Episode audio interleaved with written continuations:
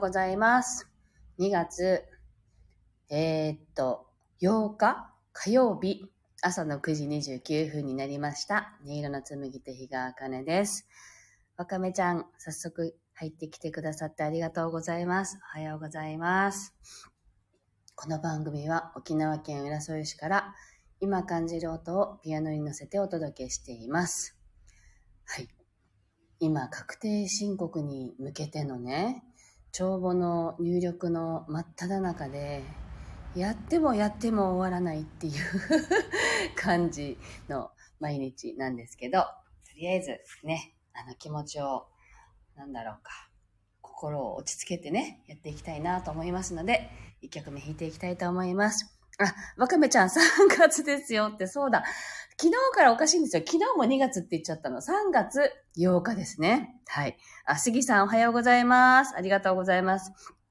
あ、なんか言われないと気づかない。昨日は気づいたんですけどね。3月8日火曜日ですね。失礼いたしました。はい。3月です。皆さん。あのね、ちょっとどうなってんだろうな、私の頭。って感じですけど。急に寒くなったからね、とかってそんなこと言ったりして。はい。あ、杉さん。固定、あ、確定申告サラリーマンとしては羨ましいって、え ーそうなんですね。いやーっていうね、感じですけど。まず一曲も弾いていきたいと思います。みちさんもおはようございます。心を整えたいので、えっと、じゃあ、意識を呼吸にね、向けてお聴きください。「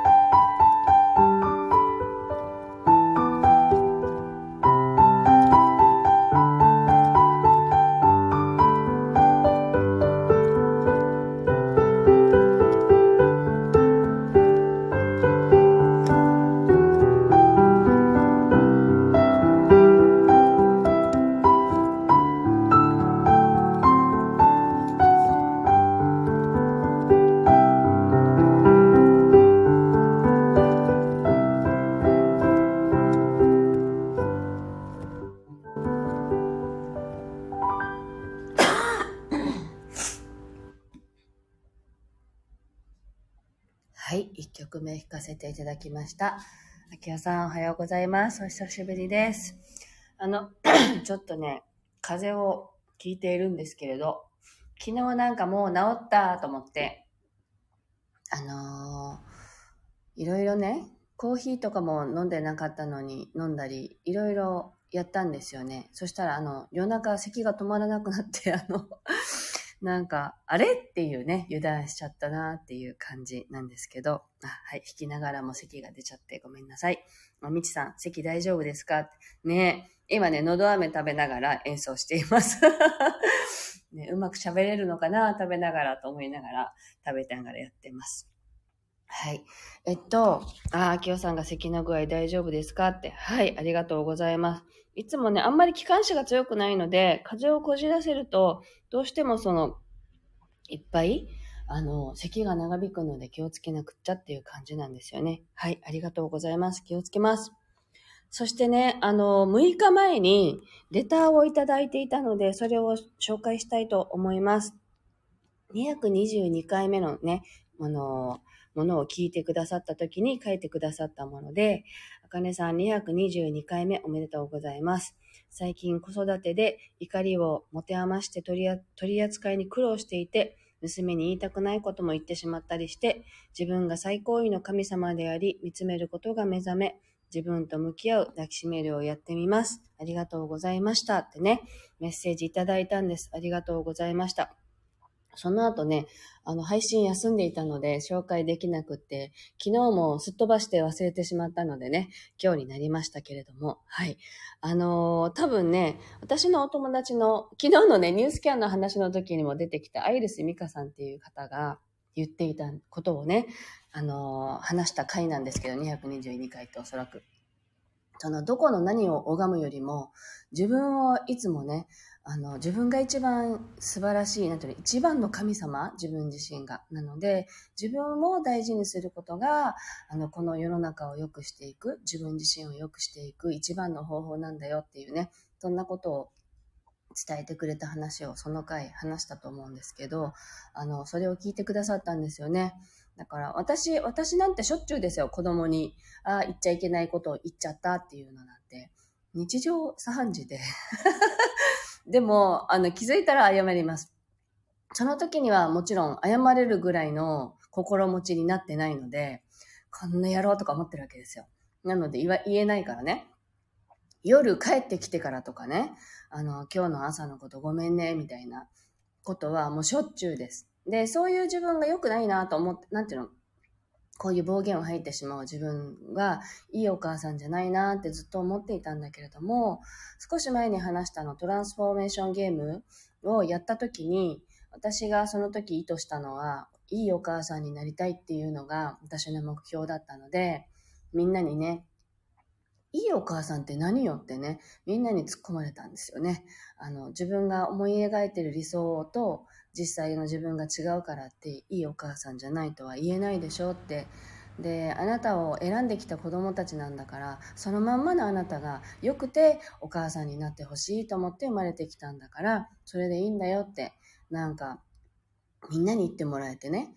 でなんかその日からすごい切り替わってなんかすごい嫌だなって自分でも嫌なやつだなって思うようなことを子供にしちゃったとしてもまあきちんと謝るっていうのは前からやってますけど、謝って、もうしょうがないじゃん、これしかできなかったんだからって思うようにしたら、すごく切り替わりましたよね。はい。なので、やっぱり受け入れていくことって大事だなと思います。あ、ミネリンだ。おはようございます。はい。というわけで、今、確定申告の真っ只中なんですって最初にね、お話ししたんですけれども、なんか私、私の分と夫の分と両方あって、あの、全然先がまだ見えないっていうね、来週期限なのにっていう状態で。でも、あの、もともとね、こういう仕事をしていたので、まあ、やれば早くできるかなと思ってたらこんなことになってるっていうのを毎年繰り返していて、あの、今年こそはっていうね、あの、やろうっていうのがなかなかできないっていう、毎年同じ感じです。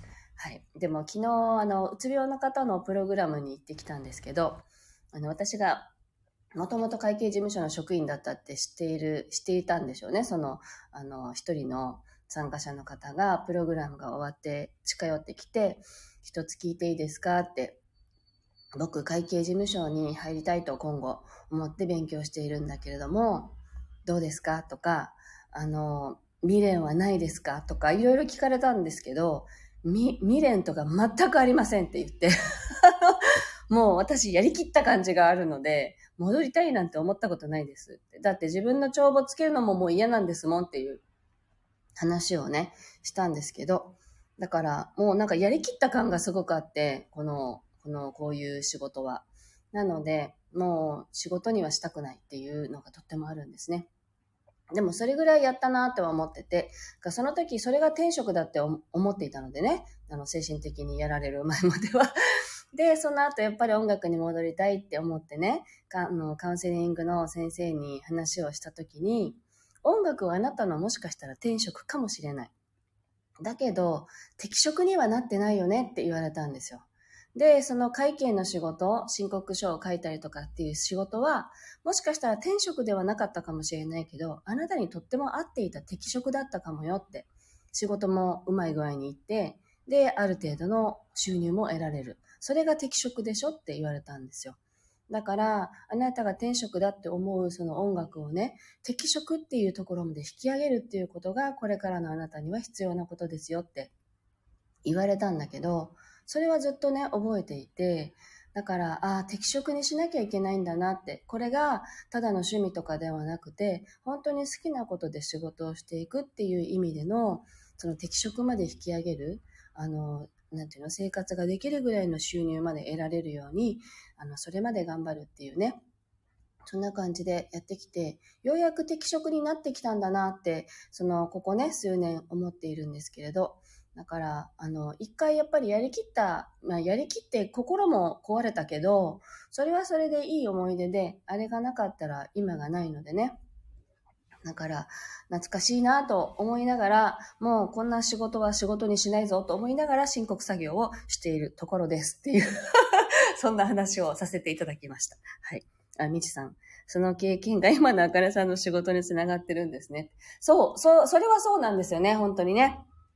あの、2箇所会計事務所は働きましたけど、2箇所目の会計事務所がかなり進んだ考え方を持っている事務所だったので、もう、あの、本当に9年前、もっと前だ。もっと前ですけど、10年以上前にね、働いて入った会社でしたけど、その頃からも会議はオンラインでやってたし、あの、報告相談連絡も全部インターネットを通してやるような会社だったんですね。会社に出社しなくていいよっていう方針で、与えられた仕事をしっかりこなしてくれっていうような方針だったので、所長が。そこでかなり Web に関しては強くなって、あの、いろいろできるようにね、知識も広がったなとは思っているんですけどね。だから、やって無駄なことはないということですよね。そんな感じで。はい。では2曲目弾いていきたいと思います。お聴きくださ。い。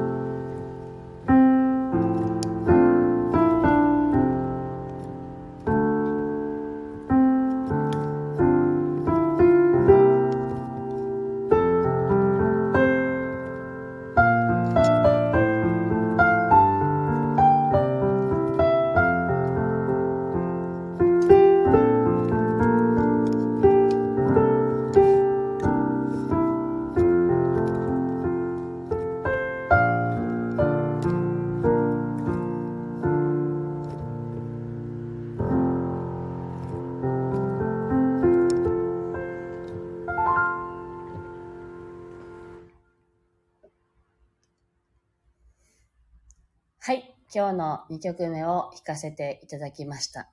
なんかいっぱい喋ったのに、席が出なかったなぁと 思いながら、なんか穏やかに弾かせていただきました。はい。昨日はね、すごい雨が降ってたのに、今日はすごく晴れて暖かい沖縄です。あ、暖かくもないか。あ、いや、暖かいか。はい。えー、っと、そんな感じの朝ですけれども、皆さんもまたね、気持ちのいい一日をお過ごしください。風邪ひかないでくださいね、私みたいにね。ぜひ、あの、気をつけながらお過ごしください。今日も聞いてくださってありがとうございました。素敵な一日をお過ごしください。